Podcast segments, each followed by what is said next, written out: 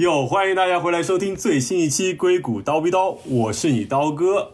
这期节目呢，我想跟大家聊一聊，就是美国的科技公司，就是 Snapchat，在它的深圳分部的工作是怎样一种体验？也就是说，在中国，但是却为一家美国的科技公司服务是怎样一种体验？特别是在深圳。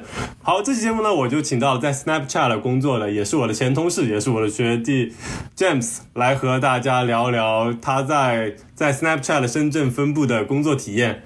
来，你不如先跟大家做个自我介绍先吧。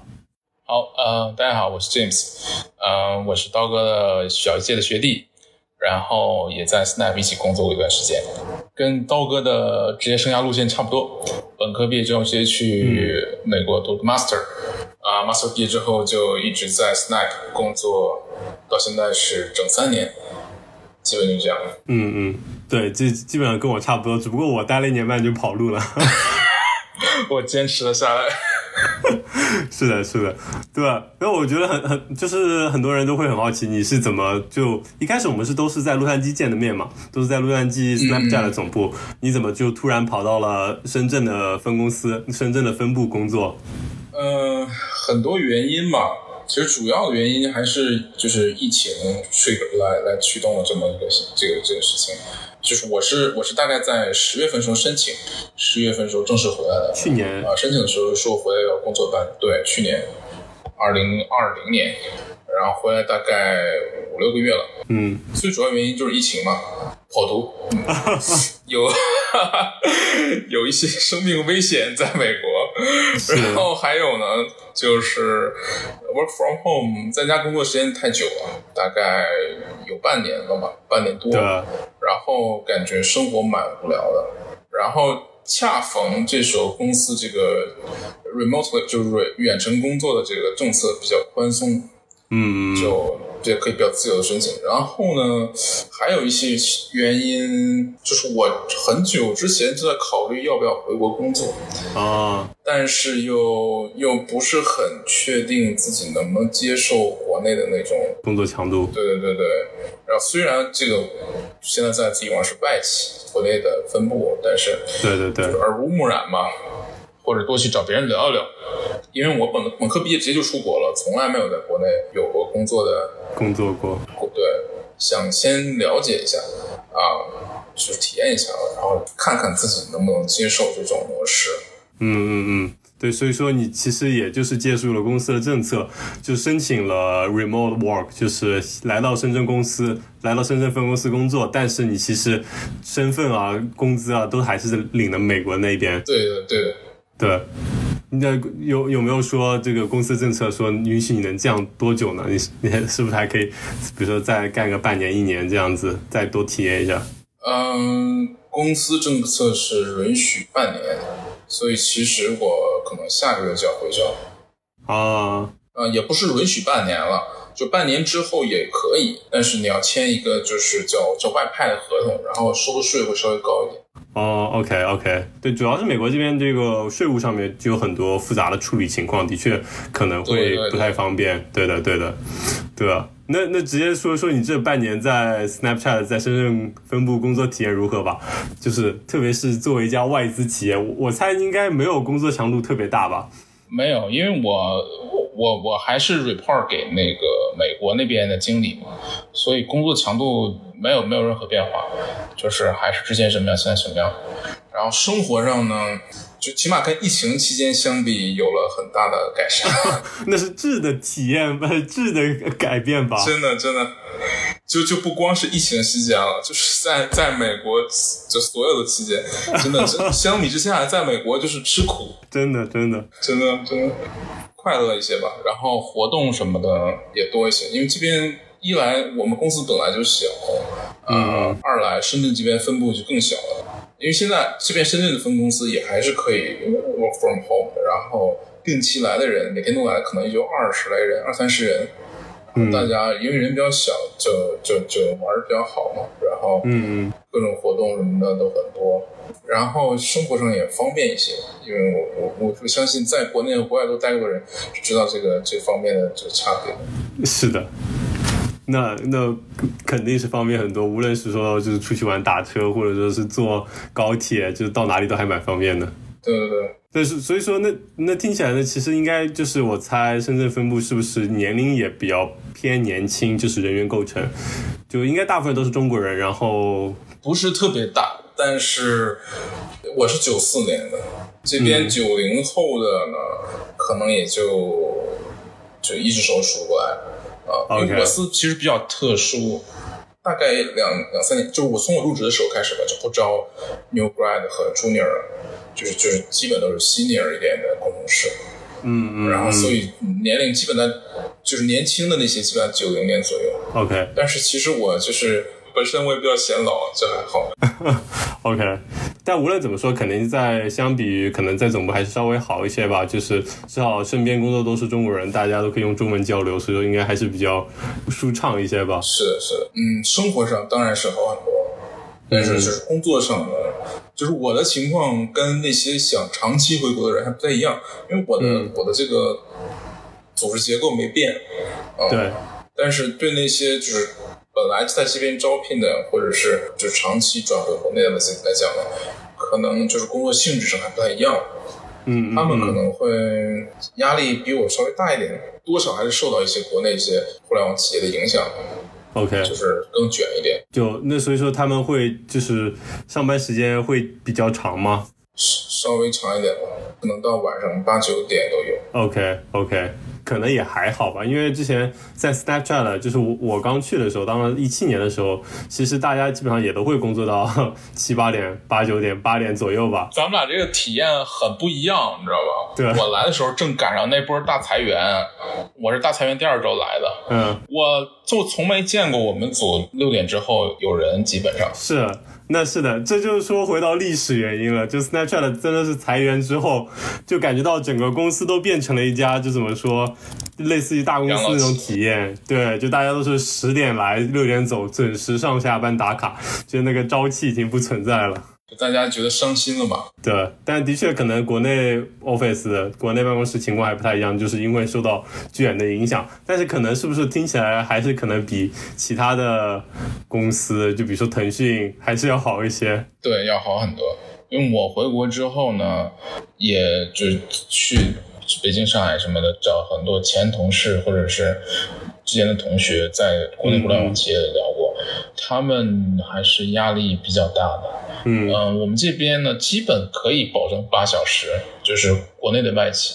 呃，回国的人基本我接触到的有三种，一种是去创业或者跟人合伙创业，一种是去国内的企业做管理，啊，做基层或者中层管理，还有一种就是去外企。外企的压力当然是最小的，基本能保证八小时，或者甚至更轻松。嗯嗯，对。但你有比如说了解过在深圳办公室的他们的那个薪水薪水的情况吗？应该是不是可能在外企相对来说比，比如说本土的阿里巴巴、腾讯之类的工资可能相对少一些？至少我感觉谷歌是这样子的，就相对来说还是稍微少一些。嗯，你知道我司还是蛮慷慨的，可能就是、就是可能外企会少一些，但是我司在美国也比很多公司慷慨。然后在国内的话，可能还是会要比他们稍微多一点吧，可能多了太多，嗯也是看看机会，对。对，但是听起来至少是 还还算比较好的八小时工作时长，所以说 听起来也是很合算的，你就算算时薪是吧？是，根据我的了解，对，根据我的了解，至少 base 方面税后差的很少。嗯嗯，哦，no，那那听起来那的确回国的话去 Snapchat 的确也是一个不错的选择，至少薪资方面不会差太多。是打个打广告。然后我们刚刚在北京开了个 office，正在招人。可以可以，大家考虑一下，我为我的前东家做一些贡献。那不如再再说说，既然这个上班时间和那个薪资还不错，但是那个实际的上班体验呢？因为我猜，因为要跟美国开很多的会，所以说你可能还是会有一些就是非正常工作时间的那种体验。是的，这边因为这边有很多组，这些组基本分成两种，一种是早起型的，一种是晚睡型的。对因为要跟美国开会嘛，还是有时差的啊。像我们这边晚上十二点，美国那边是早晨九点，而呃，基本就是嗯晚睡醒的就要睡觉前开一波会，像我这样，有时候要开到凌晨两三点。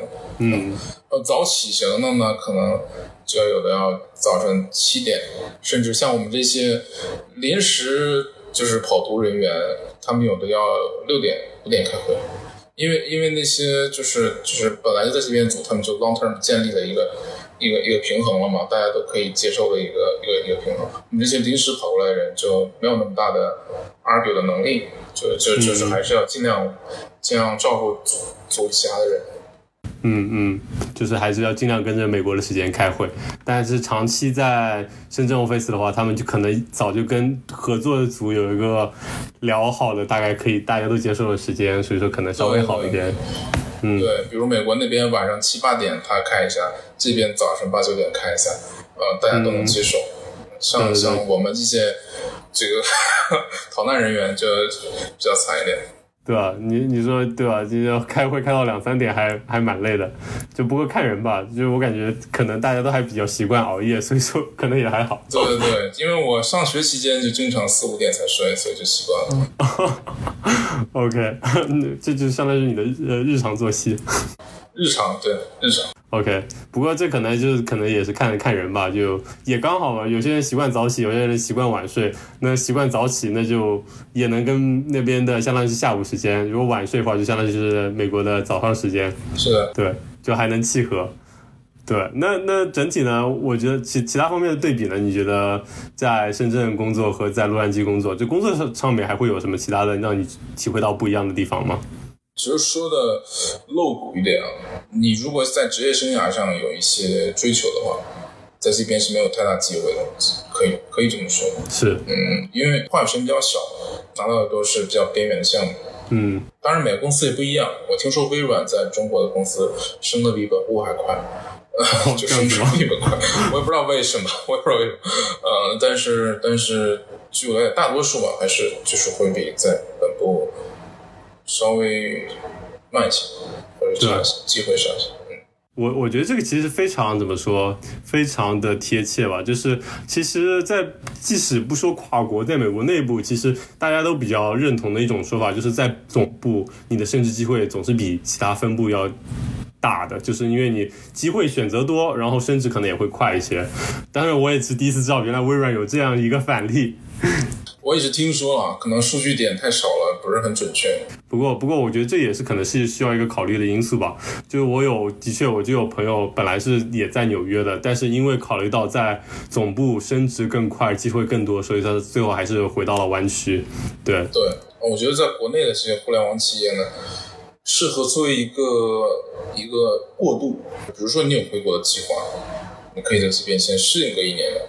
嗯，就相当于是说，就是做一个过渡的状态，因为这样可能工作时长也慢慢增加一些，然后可能这个环境也会更像国内一些，相当于是做一个自然过渡，然后再跳到可能本地的公司、本土的公司。然后呢，这这些地方呢？你想回到美国也更容易一点。如果你突然后悔了，还来得及，就是 是的，对对对，的确的确。但你这换一个角度来说，对于国内的人来说，这也可以作为一个去美国或者是其他国外企业的一个跳板嘛？你可以，是对，这公司就像一个这这就像个港口一样，想回来的人从这儿走一遍，想想去美国的人也从这儿走一遍。真的，真的是这样子的，而且其实这样也能解决身份问题嘛？因为可能有些朋友不知道，在国内你想来美国的话，就要解决工作签证的问题。但是如果你在一家外资企业，比如 Snapchat 待了待满一年，就可以申请 L1 签证，就是另外一种特殊的工作签证，这样就可以直接去美国工作。不像我们现在之前在美国本本土，我们其实毕业之后还要经历几次抽签，对，抽工作签证真的是，这就不不过这就是另外一个话题了，另外一个故事了。不过对我觉得我非常同意你刚才那个就是描述和结论，就是这个呃，在中国的美国科技公司就相当于一个港口一样，进出人都想在这边先停留一段时间，可以作为一个过渡。是的，还有一种人。也是我这来我司之后才了解到的，就是有一些在之前在国内的就就是互联网公司发了财的，就是呃很早期的员工，呃拿的那个原始股之类的，就是不用为生活担忧的这些人，嗯啊，然后可能在家赋闲一段时间，感觉很无聊，想找一个地方上班，又压力不是那么大，就 就来这公司。对，还有这么一种人，我也是来这儿才发现。，OK OK，所以也是发现办公室里真的有这样的人存在是吗？藏龙卧虎，真的。就是哎呀，我的天，那真的是压力太大了。就身边坐着一个不为生计发愁的人，跟你一起写代码。就是找个地方找找一些朋友聊聊天，那不会特别卷，这种人不会特别特别卷，真的嗯嗯嗯，对，OK。但是的确，可能作为他的同事会有点压力，或者说不是有点压力，有点嫉妒，这真的是。对对对，那那是嫉妒是真的嫉妒。呃，我就就希望 Snapchat 什么时候也能，呃，让我是没有可能，至少可能还让你可以未来是不是也可以过上这样的生活？但愿吧，但愿吧。对，哈哈哈，对。那那说完工作，不然说说具体说说生活吧。虽然我知道可能对国内朋友也大概了解在深圳是怎样一种体验，但是我觉得你可以对比着洛杉矶来说，就是深圳到底有多好。我猜你可能主要是站在这个角度，当然你也可以说一说你觉得其实洛杉矶更好的的 point，就是在生活方面。生活方面，其实这个好啊，主要是就是因为它是就我们控制一下变量，就是首先是国外跟国内的对比，其次是国外的某个城市洛杉矶和国内的某个城市深圳对比。嗯我觉得这个好主要是来自于国内和国外的这个差，就是很多生活上的便利。国内国内很多城市都这样，上海、北京随便去一个城市基本都这样，甚至不是一线城市都这样。但是这个城市呢，深圳其实呃算一个极端，因为国内的压力本来就比较大，对，深圳呢可以说是国内压力数一数二大的地方吧。嗯然后从生活来讲，大家就是即使是就是玩乐，也都是感觉就是有一点有点敷衍的样子。就在这边，在美国的那种玩乐，可能更多的是就花样比较多一点吧。你想去，你想去滑雪，你想去爬山、打高尔夫，你想去钓鱼、出海、呃潜水，各种各样的。选择就比较类似于亲近大自然啊，各种这样项目性的玩乐啊，对，至少在在深圳，至少我待这几个月，感觉更多的是就是各种局，就是嗯。就是跟人玩呃比较多。嗯嗯，就比如说什么唱 K、桌游、剧本杀之类的是吗？对对对对对，但我觉得这可能也是跟就是中国、美国城市不同性质吧。就是国内都是大超级大城市比较多，像北京、上海、广州、深圳。但是像美国就是就是也可以不能说农村比较多，但是这种房子啊是就建的比较稀疏。像洛杉矶虽然说是知名大城市，但是其实建的也很稀疏。嗯大部分人其实都自己有车，然后就是跟也是在海边，然后也有山，其实就还比较不一样嘛。就整个城市性质上面。而且就是单从吃这方面来讲，那真是比洛杉矶方便太多了。嗯然后洛杉矶就是如果你想吃中餐的话，基本开个半小时起步，差不多。在国内的话，就是你出门就一条街，这个真的是没得说。对，那对整个城市的看法呢？整个城市的看法和体验呢？因为我之前也看你发过一些就是朋友圈聊你对城市的看法，就深圳的城市看法，对吧？你也可以说一说。嗯就比如说你有也有提到这个城市，就是基本上都是以年轻人为主嘛，所以可能会有一些现象。对这些现象更多的是就是针对这个城市自身。深圳这个城市可以说本地人很少，基本都是打工人口。然后它房价呢，现在有全家全国最高，住房用地的比例呢又是又是很低的，然后医疗教育资源也都很差，感觉它这更像是一个药炉，然后年轻人进来把你练成渣了，然后再你就回家吧，就这么个感觉，就没有给你太多留下来的机会。嗯，房价实在是太贵了，嗯。是的，是的。所以说，那你会如果比如说考虑在国内的话，会觉得考虑深圳吗？虽然说你可能也没在其他城市非待了非常长时间，但是就你现在体验呢？如果纯考虑生活的话，我肯定是不会选这个。嗯但是如果工作没有办法，那也也可以吧。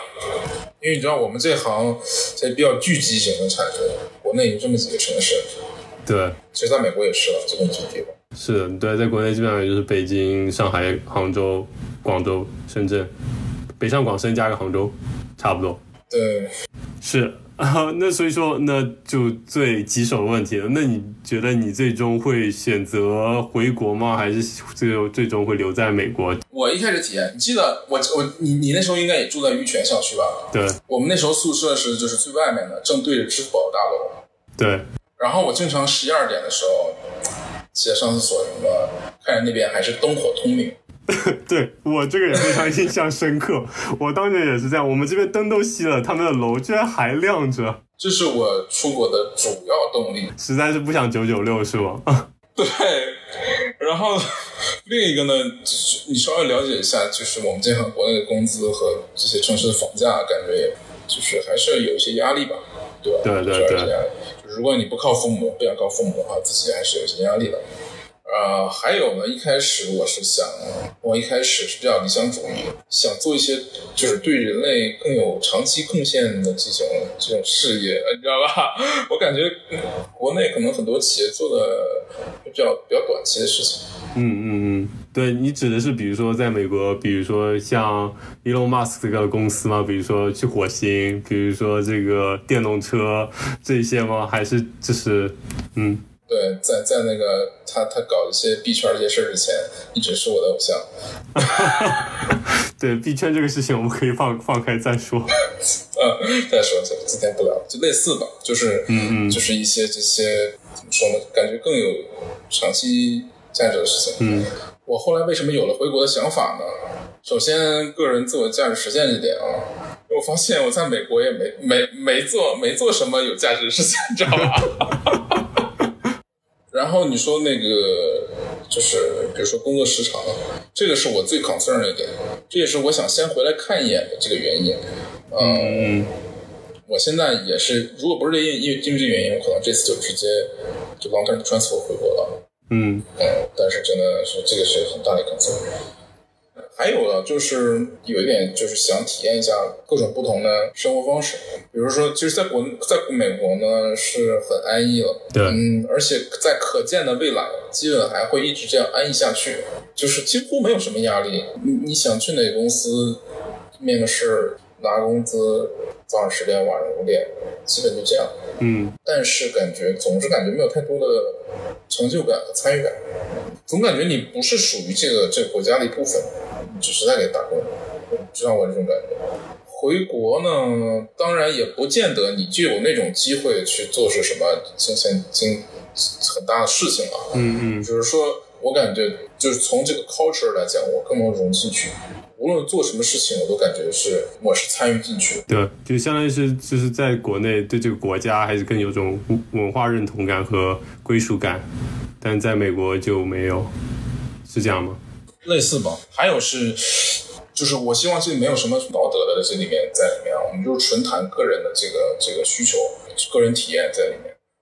嗯嗯嗯还有一些比较有意思的故事啊，就是我我回国体验生活这件事、体验人生这件事情，跟我在美国的一些、我们这个行业就是可能年龄稍微大一点的，呃，七零后、八零后，还有在国内比我早一些回来的年龄大一点的，也都聊过。嗯嗯也都聊了他们各自的心路历程。就是我基本能从这两种人里看到自己的自己未来，如果是怎么怎么选择，对，怎么选择这个未来。说实话，我们这个年龄段可以说是要决定要不要就成家的这个过这个这个阶段吧，可能三四年、四五年，最多四五年。如果说你在美国成家了，要再回来就困难要大的更很多很多了。嗯就是如果这个窗口过去了，基本就决定了你人生今后的方向。嗯，你的后面的选择机会就少很多。嗯其实也有人劝过我，就是在如果在美国再多留几年啊，就是在美国，比如说到 manager 或者到 director，回国你可以轻松很多，你可以直接进高层管理，或者就创业的话也会有更多的青睐啊。但其实我见到那个年龄层能回来的非常少了。是的，因为他的一切都 set up 了，嗯，你要考虑自己的爱人，考虑自己的孩子教育各种问题。很多我在美国那个年龄的一些前辈跟我聊，说他那时候也想回去，就想干点事业，就觉得可能再等一等，再等一等。再等个几年，他就不想回去了，就是没有这种冲动了，你知道吧？是的，嗯，我也不是说这样不好啊，但是人家生活的也很快乐，就是他的生活品质甚至可能会比这边还高。嗯嗯，我只是说，就是我我比较珍惜自己还有一点这样的欲望的时候，对我我很怕自己就也不是很怕，就是不希望等一天有一天他他没有了，嗯，就是我还没没有没有做什么，也是想体验一下。毕竟我其实还没有真正意义上在国内工作，是的，而且这事情也不是说一个就是单单程的，就是这其实涉及到一些移民政策，就只要你有 H1B，你想回美国随时还可以回去。是的，对，所以说就是你还是可以先回来赌一把，试个几年，实在不行还是可以再去美国。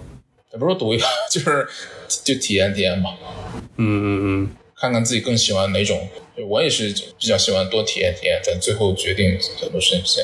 嗯，我现在在我们学校专业就换了三个，也是想多体验体验嘛。哇，那你其实也是体验派啊，这专业都换了三个。对对对，是，对。那所以说听起来最终结论你是可能还是会选择回国工作个几几年体验一下，然后最后再做决定。应该是。嗯嗯嗯，挺好的。对我，我觉得是的。我觉得其实这个策略应该挺好的，因为的确也不能说温水煮青蛙吧，但是的确是在美国的生活真的是就是太舒适了。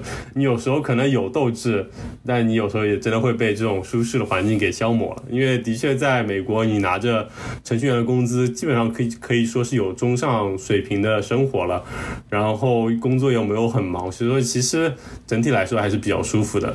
所以说，我觉得其实能下定决心回国人，其实我也蛮蛮佩服他的。他就是真的是想干出一番事业的人吧，就是真的有那个 passion，有那个热情和激情。对对对，所以说挺好，那就祝愿你，如果最终决定回来体验一下，就一切顺利吧。好，谢谢。那我们这期节目也聊了蛮多了，就到这里吧。我们下期节目再见，和大家说再见吧，拜拜。